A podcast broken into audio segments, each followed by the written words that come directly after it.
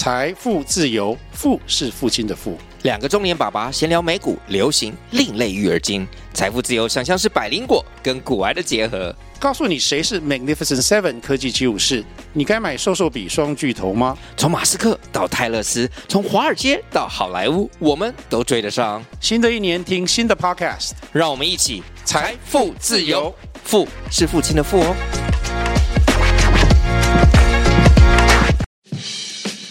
欢迎来到百公秘辛，你想要问的，这里全部都有。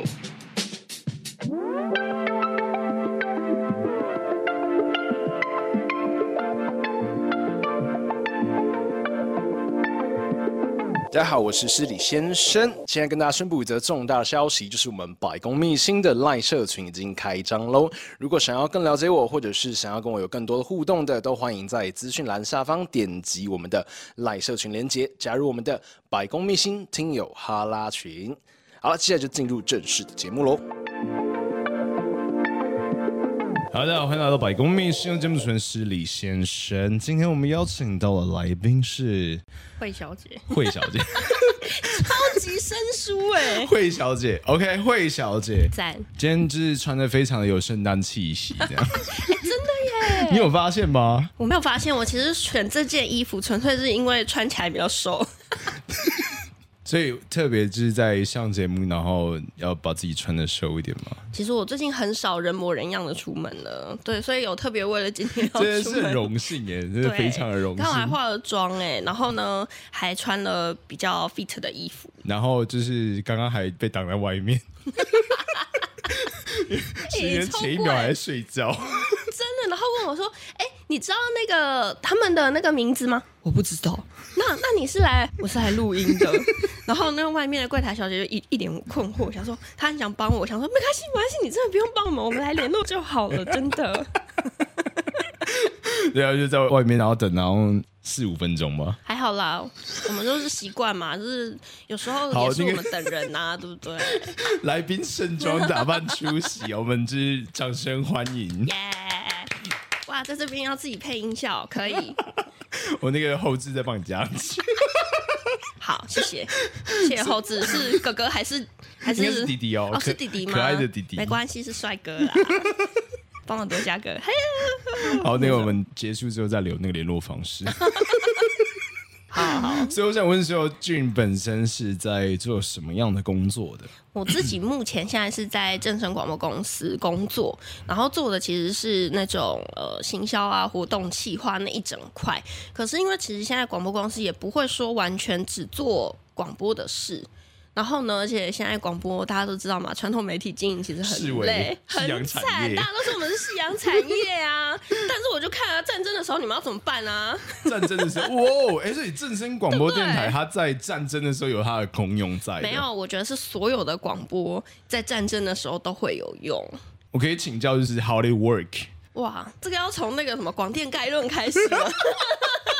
太太长了，简那个长话短说。简单来说呢，就是广播它走无线电嘛，对不对？嗯、所以它这个你应该比我还要懂吧？我不懂啊，我不懂，我不了解。你不是当过兵的人吗？我还没当过兵哎、欸。就是在战时的时候，它比较好用啊，因为你看现在网络嘛，现在比如说像是国外的战争，第一个先打的就什么基地台、啊、打基地台、电视台，打你的电杆啊。嗯、哼哼那可是广播它走的路线比较不一样，所以呢就比较有机会可以。可是它也不是一样是 wireless 的那个什么功率发送台？这太专业啦，我们需要 pass 下一个议题。所以，呃，June 本身是念什么？这是什么东西？什么科系？我自己是念世新大学广电系的电视组，嗯、可是我现在在广播公司上班。就我人生其实蛮喜。也不算斜杠啊，我觉得是在业内斜杠。Dramatic，呃，也也还蛮 dramatic 的，因为我其实刚毕业的时候薪水其实蛮高的。刚毕业的时候薪水蛮高的。对对对。也是在正身吗？不是不是，我刚毕业的时候，因为我那时候在大学的时候，我就兼修法律的课程。嗯哼。因为我那时候就想说，哎，嗯，大家都说出来只有二十二 k，我算一算，我想要四万块的薪水，我要怎么办呢？哎，对，听起来蛮特别。不是你在大学的时候，你是世新广电。对。然后你广电里面，你还去兼修。法律，法律也是在世新里面的吗？世新有法律系，Hello，世新有法律系，世新有法律系哦。我我我这样一讲就得罪所有世新大开了地图炮同学。有，所以世新有法律系。然后你那时候为什么我想要就是念法律系的这个课程？我觉得那个也是蛮因缘际会的，因为有很多的。刚好我那时候社团里面有很多法律系的学生，嗯、然后他们英文很烂，所以呢，在上这 你想想看嘛，如果真的成绩很好，就念台大法律了啊，对不对？有道理。所以他们英文就是相对来说比较弱，所以那个时候就是他们有时候像英美法就有很多 case 嘛，因为英美法那个法律的。他们的法条常常是会有一个故事、一个来源，所以会有这样子的判例。嗯，然后他们就看不懂，然后就会拿过来问我说：“哎、欸，这是什么故事？”我说：“哎、欸，你不是有上课吗？我没有上课呢。” 然后后来就是看了看，我就觉得：“哎、欸，其实这东西很好玩。即便说它就是英美法的这个体系，不是台湾用的这种比较偏日本啊、德国的这个法律的体系，可是我觉得这件事情很有趣。”就是思考的这件事情很有趣，嗯、所以我就后来就自己去，就是哎，一种双开的概念。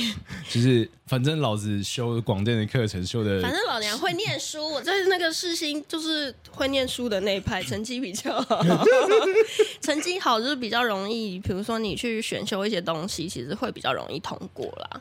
但是说真的，世新广电系的同学会念书也是蛮奇怪的。对，为什么？对，因为我就不是那一派嘛，我考只考进去了，怎样？因为不是，就是那个甄选甄选进去的，对不对？对，应该对，我是自暴自弃选进去的。不是你那时候到底为什么会想要念广电？这个是兴趣？我觉得就是一个赌气。对，我就是人生赌气。我那时候考完学测就想说，哎，其实我对于心理那一块东西很有兴趣，或者是智商的那一块很有兴趣。可是我在就是学测考完，其实我考的还不错，我可以上国立大学。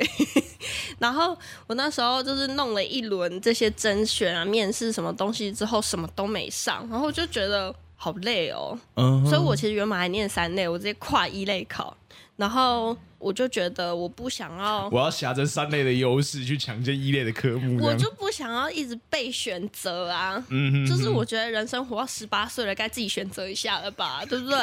OK，所以就是选到那一刹那，就是让你有就是觉得很雀跃，说哦，我终于有这样的一个选择权了。其实应该说，我考的也没有很差啦。然后那时候想说，不知道念什么，那就念传播啊。反正大家都说嘛，不读书念记者啊，我就不想读书啊，我就当记者不行吗？好了，没有没有没有这么没有那么厌世啊。实际上在当人家说小时候不读书，长大当记者这件事情，记者很难当。这其实记者是很难当的。我跟你说很多问题，而且这个会不小心讲到很多内幕。太好了，我真的是最需要的就是这些秘密。我大学的时候有去，就是这附近那个。某一家媒体有去实习.对对对，刚好这附近好像也只有某媒啦，某媒，好像也没有几家哎、欸。对，某媒。对，然后我那时候进到公司里面的时候，就觉得它真的是一个很高压、很高压的工作，然后有很多问题，其实真的不是你想问的，是你主管想要你去问的。因为我们大家都知道，就是自己想问就知道逻辑在哪里。通常长官想问的，通常都蛮不合逻辑的。对，我曾经就是有听过记者被要求说，就他把温度计插在下面，然后说这是哦不不不，积雪二十公分。更厉害的，就是呢，他那时候去好不容易约到了一个金针花的采访。你知道金针花是什么吗？什么是金？六十担山那个金针花。什么是六十担山？哦天哪！好了，我知道金针花，只是拿煮排骨的那个金针花吗？对。然后结果呢？那时候他就主管就叫他去做一个比较。他说：“什么？你要比较什么？你是说没有开花的跟有开花的吗？就是绿色跟黄色的金针花的比较吗？不是，你去问一下金针菇跟金针花的关系。”然后那个记者就说：“他们应该没有什么没有什么亲戚关系这样。”远房表亲啊！我就觉得我为什么要在这里？所以有时候那个记者呈现出来的智商不是自己本身的，对，所以我相信可能最近不是有一位记者一直被呛嘛？也不是一直啦，欸、就是最近有一个候选人就呛了记者嘛，对不对？哦、我在想那个问题可能也不见得是他真的本人自己想问啦。好，没关系，就是政治敏感的话题，我们就先跳过，对对对，先 pass 过去。所以你那时候还有去见习记者？有有有，而且我很。早就去了，我大一下学期就去实习了。嗯哼，对，就是偷了一点关系。对啦，我比较比较乖嘛，对啊，反正我就有去实习，然后我就决定，好的，我从大一就立志，我不要进电视台，那我念电视组要干嘛呢？对啊，就是你是选世新广电里面的电视组，对。电视组，然后不去当记者之后是有哪些出路？应该说新闻系出去才会当记者啊，新闻系出去才会。对，但是因为广电系的出路，我觉得还蛮广的。其实你看嘛，一个电视制作里面，或者是你从一路大一学到大四的东西，大概有什么？很多的影像制作，影像制作的前置是什么？我不知道。就写企划啊。哦。写企划之前你要干啊？写应该说啊，写企划是要干嘛？跟你的主管报告要有钱吗？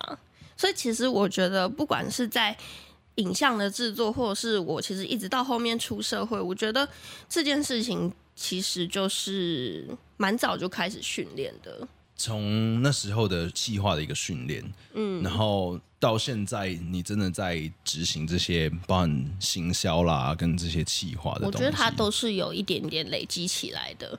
然后我觉得这种累积其实蛮有趣的是，是因为我们之前有一些训练，比如说你看了一部影片之后，你要把这个影片解构出来，就是你今天会感受到这个画面很忧伤，是为什么？是运镜让你很忧伤吗？还是音乐让你很忧伤吗？还是那个演员的表演让你觉得很忧伤吗？嗯、就是把那个东西分为解构出来。那同时，你今天看到了一个完整的电视节目的时候，你要把它还原成企划书哦的这个过程，我觉得它是一个很棒的训练，对啊。然后，所以一直到后面我。就莫名其妙去修了法律嘛，对不对？所以你在就是从这个结构的东西回去看法律这件事情也是我就觉得法律真的是一门哲学。我觉得法律它在思考的层面就更酷了，它会要你把不同层面的，比如说心理层面跟客观层面的东西要分开。假如说今天有一个人犯法了嘛，他客观上面犯法了，嗯、可是他心理上面有没有能够让我们减刑啊，或者是什么样子的方式？我觉得。这个训练让我可以把人的理性跟感性这件事情再把它分开来看，对，因为常常都讲嘛，法理情，情理法，什么东西要放在前面。那这个的训练我觉得蛮好的，因为开始会觉得，嗯、呃，所有的事情讲道理，讲道理完之后，我们再来考虑说，哎，有没有情感上面的一些因素会影响到你的决定？然后我觉得这件事情也会回到感情当中去处理事情。我刚刚说回到感情当中，我今天也是震惊了一下。嗯，回到什么样的感情？就是你在跟人相处的时候，常常会哦，好，今天假如说两个人有冲突，那冲突的点是什么？一二三完之后，好，那现在情绪是什么？再把情绪结构出来。你真的是把那个广电当智商在念。有点像哎、欸，对啊，你怎么把那个广电的东西，就是把它又回到了，是甚至在智商都可以应用到的地方。对，可是我觉得这些就是一路走来，你人生活那么长，总是累积一下、啊。大概是多长？也没多长，我还没三十岁啊，不好意思啊。OK，所以广电系毕业之后，嗯，就是就直接进到正声当。没有，没有，没有，我先去做了一个法律的。基金会的后置加剪辑，我是做影像的。OK，OK，对，所以那时候其实因为。其实那时候的老板他很惊讶我这个人，因为他觉得通常念传播出来的学生怎么会对有法律有兴趣呢？所以他对我很有兴趣。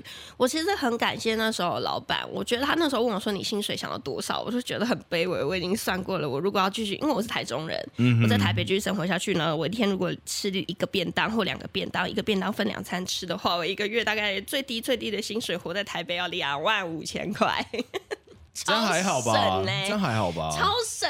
然后我都说，嗯、呃，我我希望我有两万七的薪水。哦，你好，你好，含蓄的开价哦。对，我好含蓄的开价。然后他说，哦，我们这里薪水没那么低啦。我觉得他那时候讲了一句很好的话。他说，我们常常希望年轻人独立，可是我们却没有给足够的薪水，让他们有这个尊严可以独立。然后我觉得那句话超打到我的。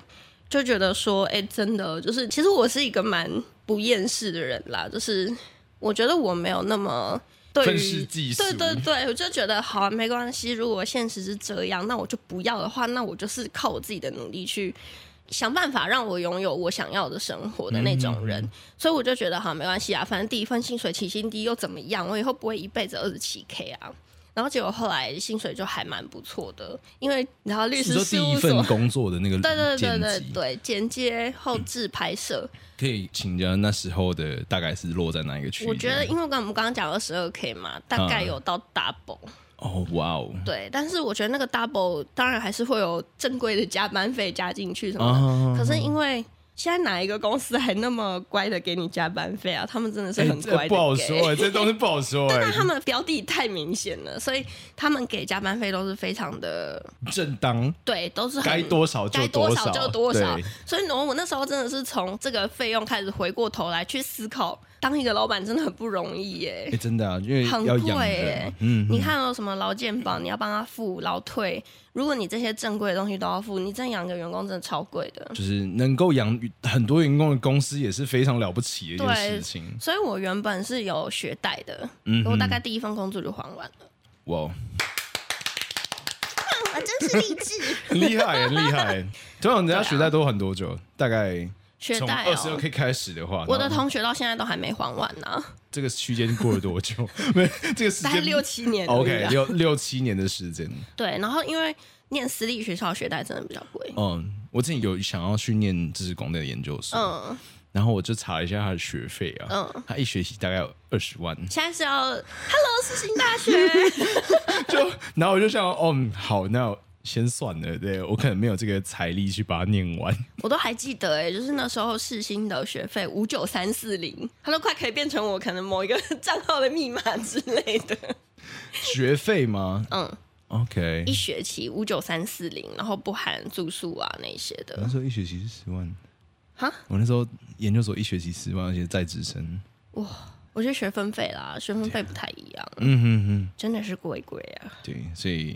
好好念书啊！对啊，然后后来其实我觉得我人生最有趣的点吧，就是很多人会觉得我很疯，是因为我在那个可以还完学贷的那个薪资下面的一份工作提出离职。你知道我 对很多人都觉得我疯了，我为什么要离职？可是我就觉得说，其实我大概从大一就知道我自己不爱拍也不爱剪啊，嗯、那只是其实刚好这些法律的东西，我觉得还蛮喜欢的，所以我觉得做这份工作也蛮棒的。可是我就想说，哈，我才二十二岁，我的人生就已经要进入像是退休般的生活。哎、欸，可是那在 在那个薪水下面，就是你可以获得很好的一个生活资源，不是吗？是非常好。对啊，对啊。那 why not？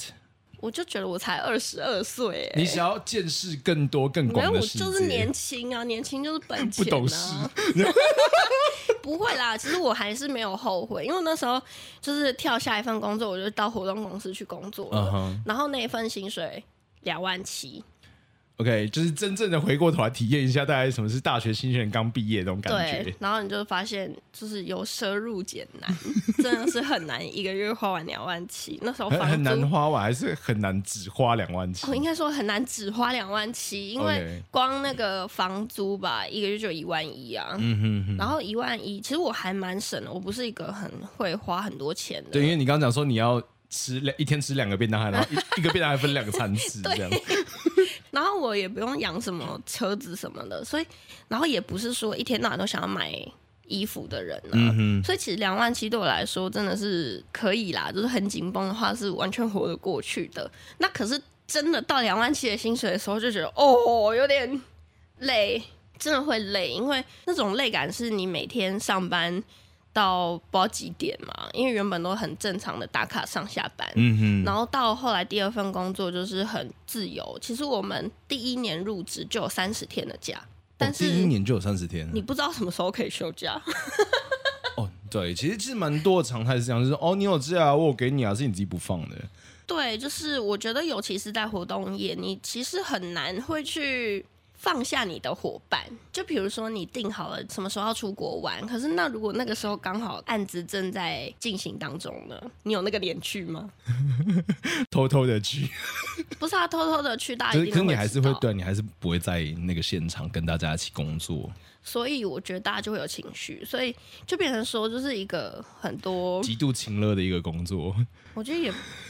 呃，某些层面是，可是我觉得我还是可以接受，因为我觉得我自己也不希望我在工作的时候，然后结果发现，好啊，就没有人要帮我啊的那种心情，我也觉得还蛮差的。嗯哼。对啊，然后那时候就我觉得那份工作我学到很多，因为我一直是保持着一种以卧薪尝胆的心情在 在工作。所以后来就是在这份工作里面，你在这份工作做了多久？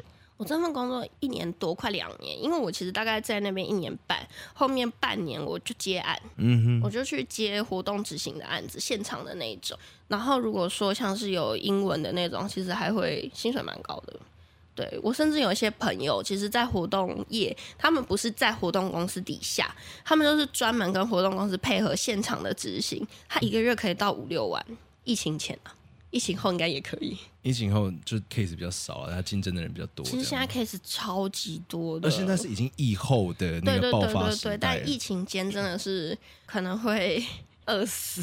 嗯哼哼，对啊，可是像在这个过程当中，你会去看，就是像我老板，他就会把他的思考逻辑，哎，这件事情也蛮好玩的。我在进活动公司前呢，我老板就是会给新人一本书，跟你进信义房屋一样哈，会送你一本信义学是一样的。然后那时候呢，就是因为我老板是从那个伟泰广告出来的，所以呢，他就给了我一本书。那本书呢，其实是大家在。回过头来，用各种的故事，然后去讲述大伟这个人。你只能领二十七 K？不是啦，在 讲，因为伟泰广告有一个很重要的人就是大伟。嗯，大伟是台湾的广告之父。哦，对，那他呢，待人处事非常的有特色。这个特色是什么意思？因为他是一个很有创意的人，嗯，有创意的人做事情就会有很多不同的坚持。然后呢，在每一个员工上面，你都会有不同的故事发生。像我老板自己也有很多他过去跟大伟共事的经验的一些故事，其实都很好笑，又很崩溃，然后又还蛮酷的。你对那本书里面印象最深刻的故事是什么？我其实对于那本书里面印象是很深刻，我其实都不记得了。但是我是从那本书开始理解我。就是在活动公司那个老板，他为什么会有这样子做事情的方式？思考的逻辑是什么？然后为什么他会这样想？OK，你又再度的把这本书解构了啊！对，我用这本书解构了我的老板。对对，可能我还是蛮有天分的啊。所以他们那时候发那本书的目的是要让你们去了解这个企业的文化吗？我觉得应该说啊，活动公司也没几个员工，所以就只是让你了解你的老板而已。那听起来蛮，就是蛮有趣的。就是通常要了解老板这件事情，不会有老板自己做。所以老板给了一本书，让你自己 去了解我，而、okay. 是一个媒介啦。我觉得也蛮好的啦。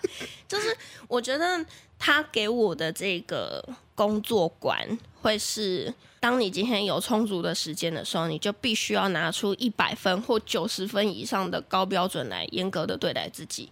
可是当然，我觉得这件事情不管在人生里，在工作里面，还有一个很重要的点，就是工作总是会有很多的变故。然后还有工作是有时限的，当你的时限越来越近的时候，你只能开始退而求其次。可是你要明白，九十分长什么样子，六十分长什么样子。今天你为了什么事情而妥协，所以你做到几分？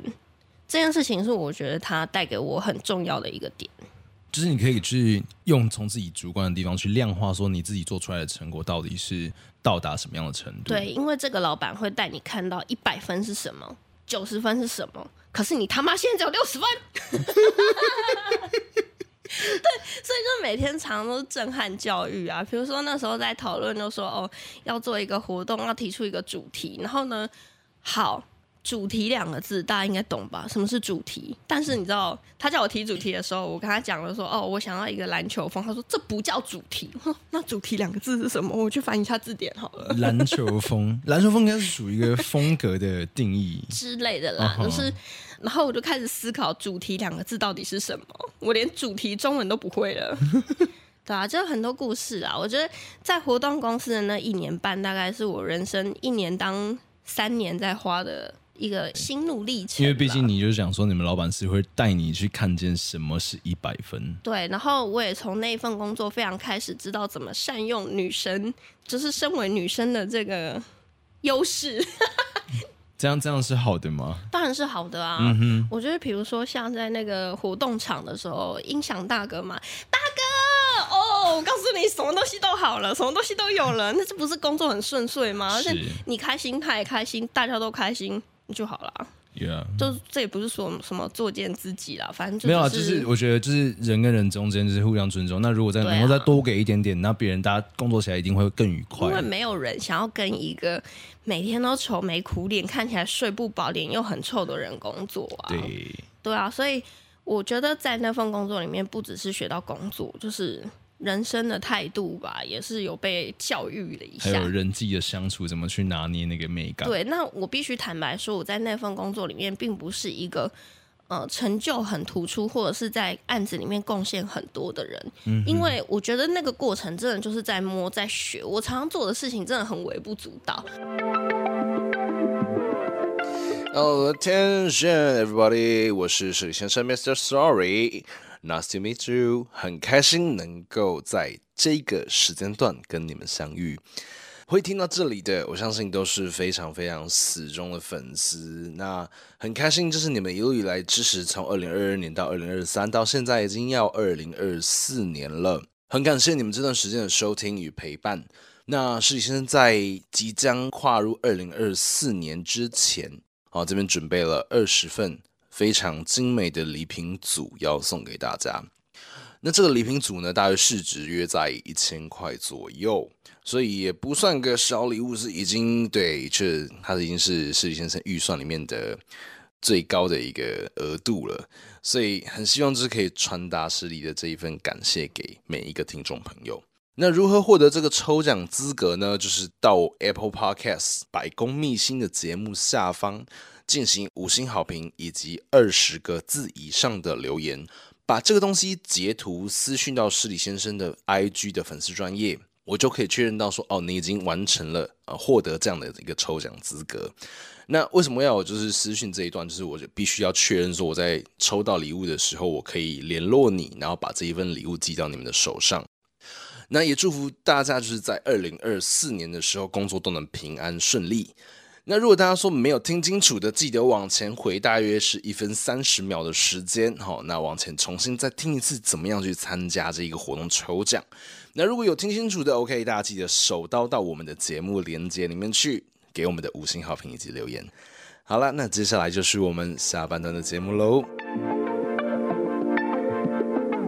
我觉得有一个故事可以分享，是曾经就是有一个，就是那时候客户抽了一百组的东西。你知道你现在打电话给别人，然后说：“哎，恭喜你中奖了！”你不觉得就是个诈骗吗？就是诈骗啊！嗯哼。然后呢，有一百个人要这样处理，然后你还要就是传东西给他，请他要签名回来，我才可以把礼物寄给他。这过程超像诈骗。对啊，就是不管任何一个地方，你在收集我个资吧。对对对，然后而且他们常常就是可能他们去求证的时候，去到店头求证的时候，他说：“啊，那一定是假的啦。”我真的是会觉得我这有很多猪队友，可是那个时候就是我觉得我还蛮有耐心吧，我觉得可能也是将心比心，我不是一个有耐心的人，在此更正。我只是比较有同理心，我会觉得说，如果今天这东西真的是我，我接到这个电话，我也会觉得它是诈骗。对，嗯，所以我在。打电话的整个过程都不一样，我就会跟他讲说：“哎，你好，这边是什么小组？那我这边不需要你付任何的费用，但是因为你有参加这个活动，然后这个活动你你如果真的有疑虑的话，你可以打一个客服电话。那如果还是很像诈骗，还是很像诈骗，但是没有办法，就是他问什么你就回答。哎，完蛋！现在公司这么困难，我连想送东西都这么困难。对，然后有一个阿北就死都不相信，他就说：嗯、呃，可是我都没有看到你们公司的那个。”东西露出啊，没办法，客户就不让露出，你要我怎么办呢？然后我说没关系，如果你还是觉得很不放心的话，那没关系，这个礼物我帮你留着。可是我就是一次一次打电话，然后因为就来来回回嘛，后来呢，那阿北就把。东西就是他的资料就传给我寄给我了，他手写完寄给我之后，我礼物寄给他之后，他写了一封信寄给我。他说他在南部经营了一个民宿，然后他觉得很感谢我有这么有耐心，然后跟他就是做这个兑奖的工作。然后呢，他说如果免费住宿券，他说如果我有空到南部玩的话，一定要跟他联系，他包吃包住呢，还带我去玩呢、欸。对，我就觉得天啊，我一个队长工作可以做到这样，我真的是人生无憾呢、啊。我觉得这东西是已经超过一百分耶。对啊，对我就觉得也是一种小成就。我就常会在这份工作里面，在很小的事情上面得到很大的成就感。嗯可是你如果放眼到整个案子里面来说，这件事情赚钱吗？它不太赚钱呐、啊。可是对于自己做的开心，好像比有没有帮公司赚钱重要，因为公司毕竟是老板拿的。我觉得这也很难讲，因为你贡献不大，你在公司里面常常会被其他的员工觉得你就是个废物冗员啊。就是你有被这样讲过吗？多少还是，我觉得大家不会讲，可是大家的感受还是会有的。嗯、可是我觉得那时候老板讲了一句蛮公道的话，他是说你们要想到每一个人在一个公司里面，有的人做往前冲、带头冲锋的那个工作，有些人就是去负责收拾善后。那你不可以因为说人家只是负责收拾善后，所以你就对人家觉得他没有贡献。如果他没有收拾善后这些东西，你要来做的话，你有几分力气可以冲锋陷阵？是啊，对，所以我觉得职场嘛，很多事情还是要自己去解决啊。嗯哼哼，对，但是就觉得，哎，从那些小事情里面也有很多失去理智的时候。我曾经也是。打一个电话，然后崩溃，因为我要不到一个东西，他东西寄错了。可是我今天展览要开张，我不能没有那个东西，我整个大抓狂，直接狂飙了那个厂商，然后他就觉得天哪，这个小女孩，因为我那时候也才二十二十三吧，嗯哼，二十三还是没有你说你毕业然后二十四二二十二十四左右，对，然后就想说，天哪，一个小女生怎么会那么凶？怎么怎么？我告诉你，真的不凶。都不会在乎你，那钩子下午就寄来，一个小时后快递直接寄来。他是请那种拉拉木吗？对对对对对，然后就很多故事啦。我觉得在活动公司工作那几年，就是我每天就是一年当三年用了，不止。我上了计程车，我有很多讲不完的故事可以跟计程车司机分享。然后甚至我还有一次，就是凌晨搭计程车的时候。然后我就觉得那天心情很低落，因为那天已经凌晨三点了。嗯、然后我觉得心情很低落，我觉得在工作上面遇到了一些瓶颈，然后觉得很难过。嗯、然后我就有一点点就是一边在眼角泛泪，对，然后就觉得很难过。然后司机大哥也有感觉到，他就跟我聊天，因为他说：“哎，你跟我的小朋友年纪一样大。嗯哼哼”啊，我就跟他讲：“哦，我其实今天不太开心。”天哪，大家听到我就是半夜跟。计程车司机聊这些事情，他们都觉得我很恐怖。很恐怖的点是说，你怎么干？你不怕计程车司机把你载到哪里去？你那时候是穿那个白衣白裙吗？没有啦。然后我就说，哦，我其实今天在工作上面遇到什么什么事情。然后后来他说司机大哥就听，然后就跟我呃聊天。后来到了我家楼下的时候，司机大哥就给了我他一张名片，他跟我说，我是在做张老师的。哎、欸，其实我真的觉得还蛮感动的，就是因为你看我们这些北漂的小孩子嘛，嗯、然后你可能真的遇到心情很不好的时候，你也不见得会跟爸妈讲。对，凌晨三点你找谁讲啊？当然当然。又没有男朋友的时候，你到底找谁讲？有男朋友，搞不好他已经滚去睡了。也是。所以那时候就是计程车司机就跟我说，他就给了我一个名片。然后他就说：“如果你觉得以后还想要找人聊聊的话，你可以打这支电话给我啊。如果说他说嗯，我真的很谢谢你，因为你跟我的小孩一样大，我觉得我会回去想要好好的跟我小孩子好好的相处，好好的聊聊，因为他们可能在外面也是这样子被，也是有遇到相同的这样的处境，但是也是没有人可以聊聊。”对，对，我觉得，我觉得其实你刚刚讲这一段对我来讲是蛮有共鸣的，嗯，对，因为我就是其实前两年其实也是北漂，然后在北部的这段时间，其实它是你也知道北部的天气嘛，嗯，对，它就是阴雨绵绵，对，然后就是一直会有一次下雨啦，或者是怎样的，就超忧郁的耶，对，就是非常 blue，就是你可能真的在一个人北漂，然后上来到。陌生的地方，对，做成功的事啊，没有 这个就是陌生的地方的时候，你会觉得说哇，真的蛮多心事，可能在不管在工作上或者在。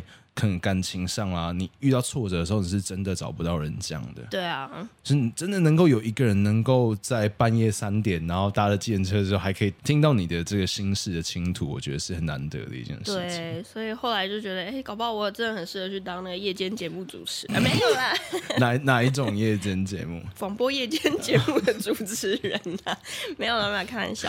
所以后来怎么样从活动公司进到正声广播电台？我觉得我受。受不了了，我离刚刚讲了义正言辞之后，哦，这三年学了很多东西，然后还说。这老板教了我很多，我学习了很多人与人处事的技巧。我在这个当中，就是你知道，人生就会一直觉得我是谁，我在哪里，我这件事情到底要做到什么地步？然后直到有一次尾牙的时候，后来去唱 KTV，、uh huh. 然后我老板这很贱，他跟我讲一句话说，说他希望我明年不要再虚度了。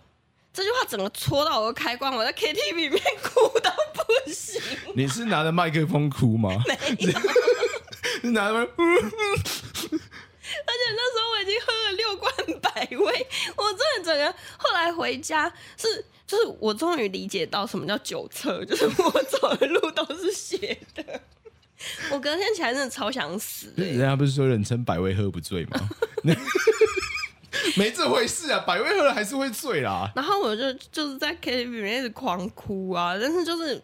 我我哭不是那种啊的那种，就是安静的，默默的滴掉泪这样。然后就哭完，然后就隔天就觉得天哪，我真的好想死哦，因为整个宿醉。然后后来去上班，我就直接走进老板的办公室，跟他讲说我要离职。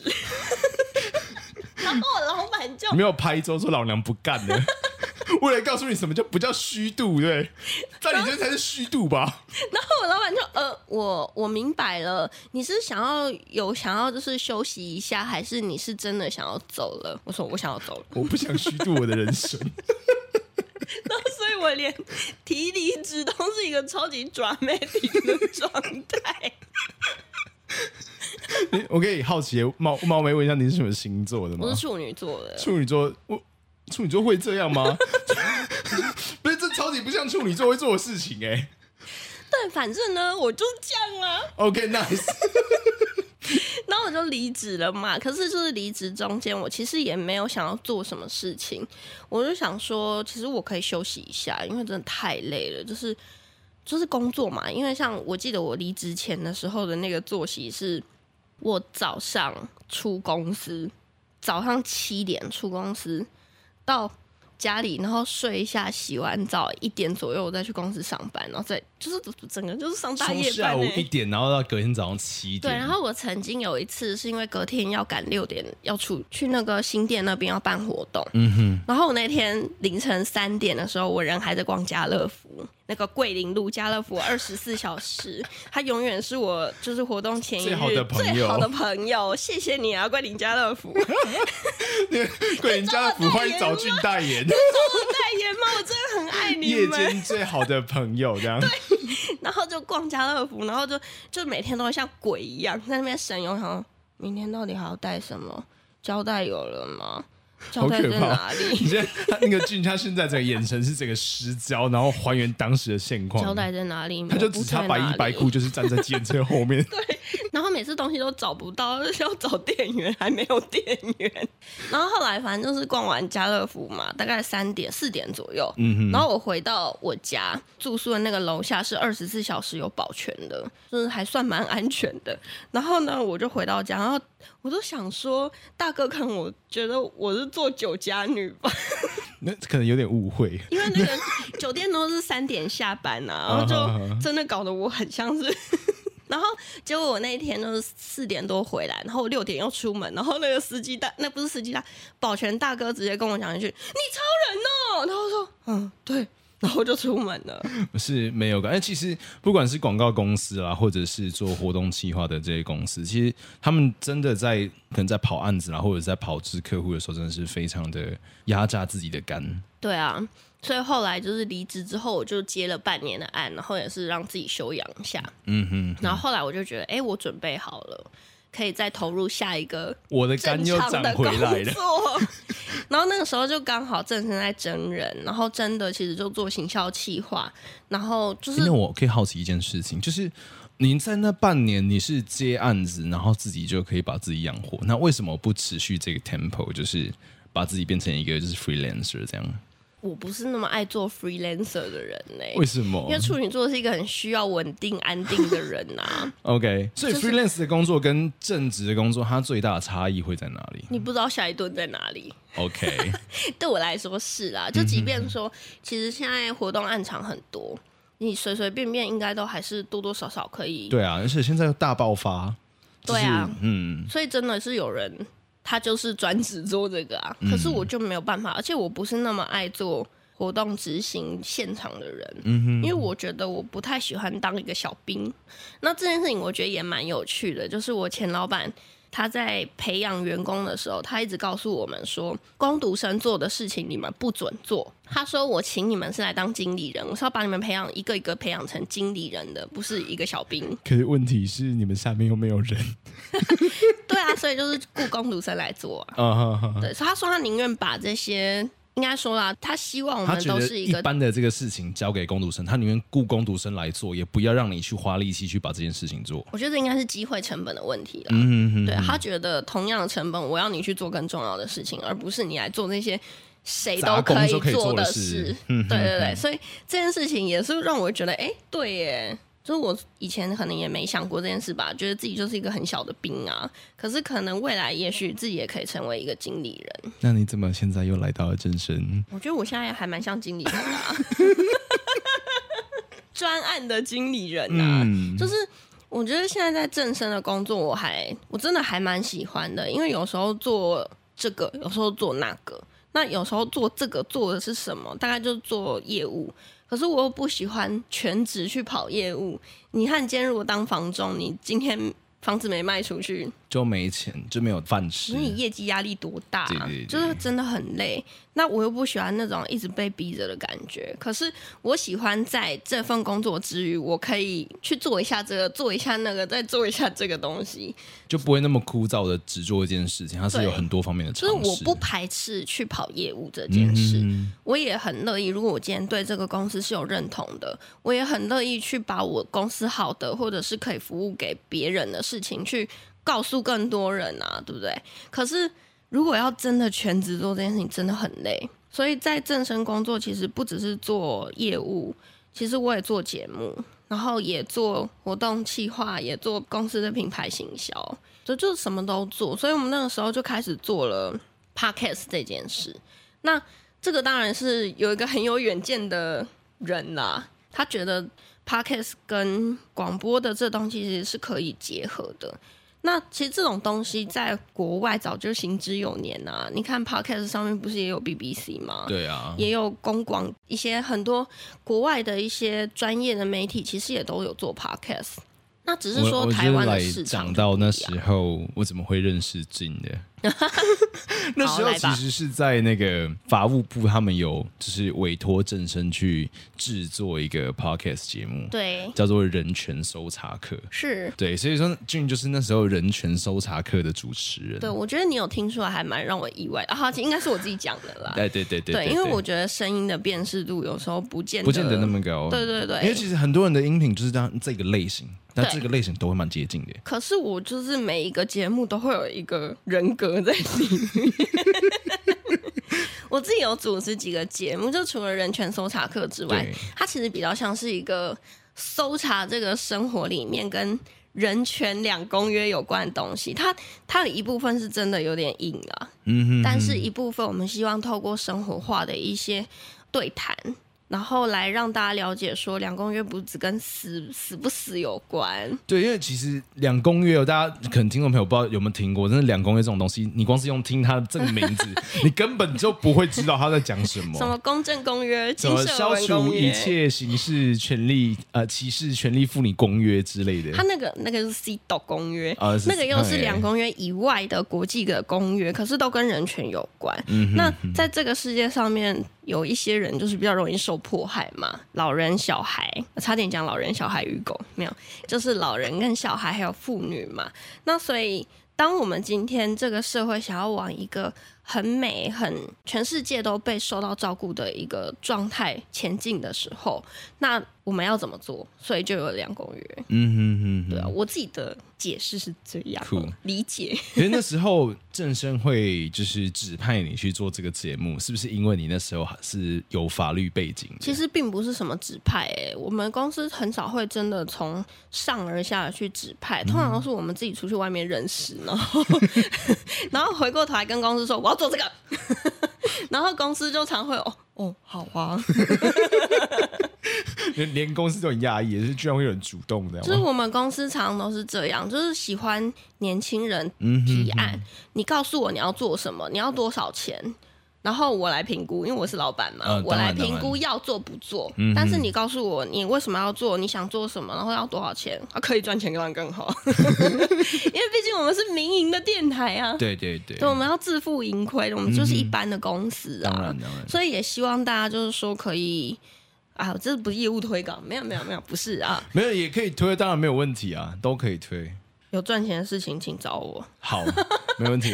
我会那我会把那个 Jing 的那个 IG 放在下方的资讯栏。其实那个懒、啊、人包上面就是 Podcast 什么 Podcast 制作人包，就是杰西大叔那个、uh huh. 他们那个网站上面其实就有我的 Line，、uh huh. 所以你们可以直接找到我。那个正身上面留的那个 Line 就是我本人的 Line。而且你说最近是有因为新兴的一个算是服务项目了，就是包含就是 Podcast 的直播这样。对对。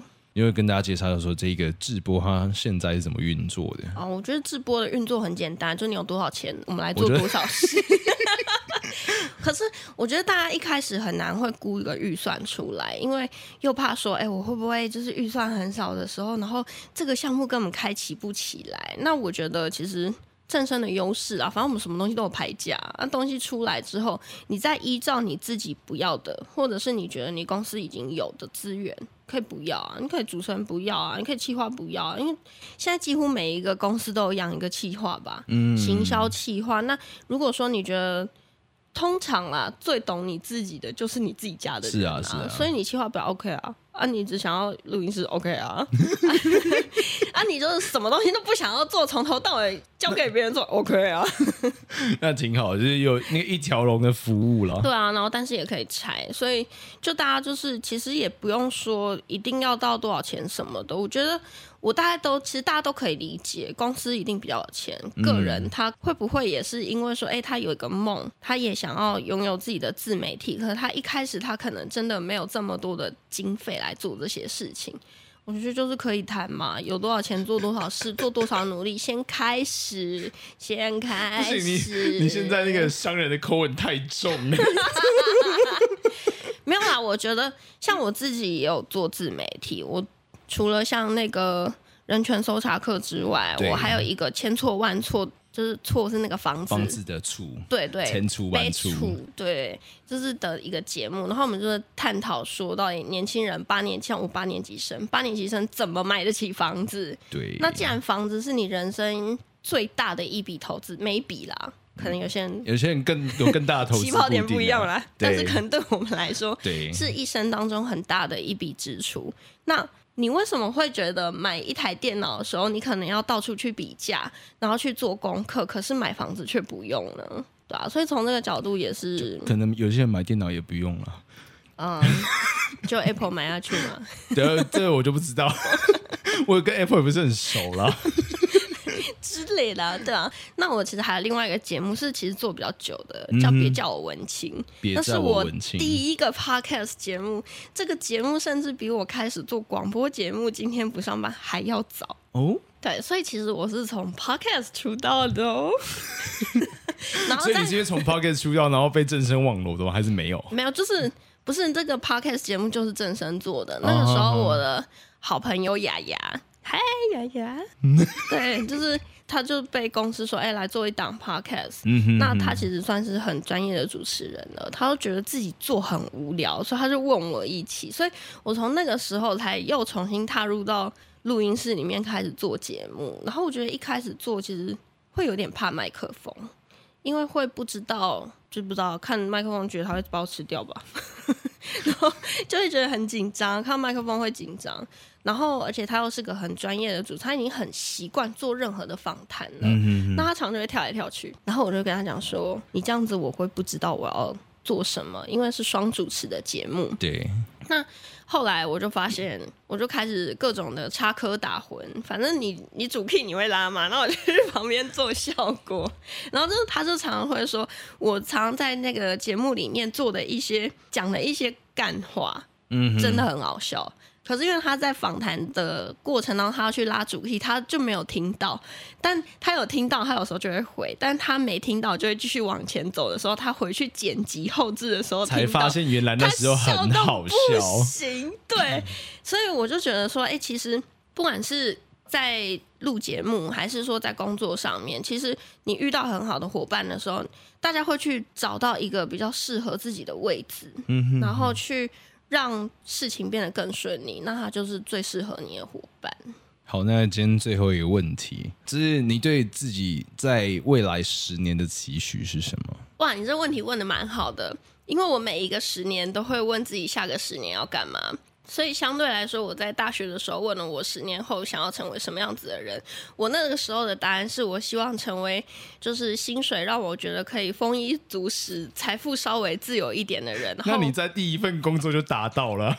对啊，可是我到现在走到现在，我也还算不错啦。挺好。所以对，所以就是我就是因为我不知道自己喜欢什么，嗯哼，所以我常常都是用删去法，先做自己不喜欢的，然后我就确定我不喜欢。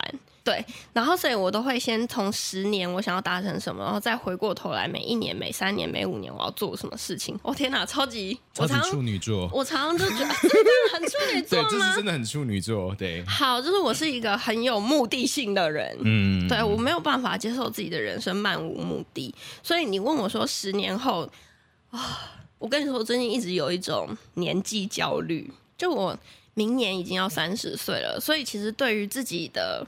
人生或者是工作职涯，我会开始有一种觉得很茫然的感觉，因为我觉得我现在什么都有啦，下个十年我到底要有什么？嗯、然后我也曾经跟我老板聊过，前老板就是那个活动公司的老板，他大概是我人生当中的一盏明灯。我们都说他就是明灯，从书本认识他的那一个啊，我们都说他是光明灯。所以呢，当你人生有困惑的时候，就去找光明灯聊一聊，他会帮你点一个。所以你那时候跟老板、前老板讲的时候，他跟你说，他说人生走到了一个年龄层的时候，三十岁你如果已经有一点成就，你四十五十六十岁的时候，其实功成名就，你就是希望有名嘛。你有了钱之后，你就想出名，那你想吗？我说哦，这真是个好问题。那开始其实做自媒体之后，其实我觉得很难呢。要真的有名，你到底要做什么？然后，假如说你今天要从自媒体开始有名的话，感觉现在真善美这一套完全吃不开啊。但是我又不想每天在节目里面骂别人，对，所以就觉得我不知道啊。如果你这么问我十年后想要做什么，我想要成为更有钱的人，非常的诚恳的答案。对呀、啊。因为我觉得钱还是不会跑掉啦。对啊，就是嗯，毕竟名这种东西已经变成虚幻的，不如我还是来继续累积自己的财富。对，嗯，但我好像又不是一个物欲非常高。对啊，你你累积的这些财富，你又不花钱。买房子啊，然后买了一栋，再买更大的房子啊，好像还不错。那就是下一栋可以，就是看能不能登记在我名下。我跟你要结婚是吗？不好意思，不接受哦。好哦，OK，我很谢谢俊今天来我们的节目。我们今天节目就到这边喽，我们下集见，大家拜拜，拜拜。以上就是今天的百公秘辛。如果喜欢我的节目的话，记得订阅，然后分享单集给你的亲朋好友。最后，最后，如果各位有工商需求，或者是你们有推荐朋友想要上这个节目，或者是对我们整理有话想说的，记得到 IG 搜寻市里先生，私讯我的小盒子，我会很认真的看着每一封来信。大家下期见喽，拜拜。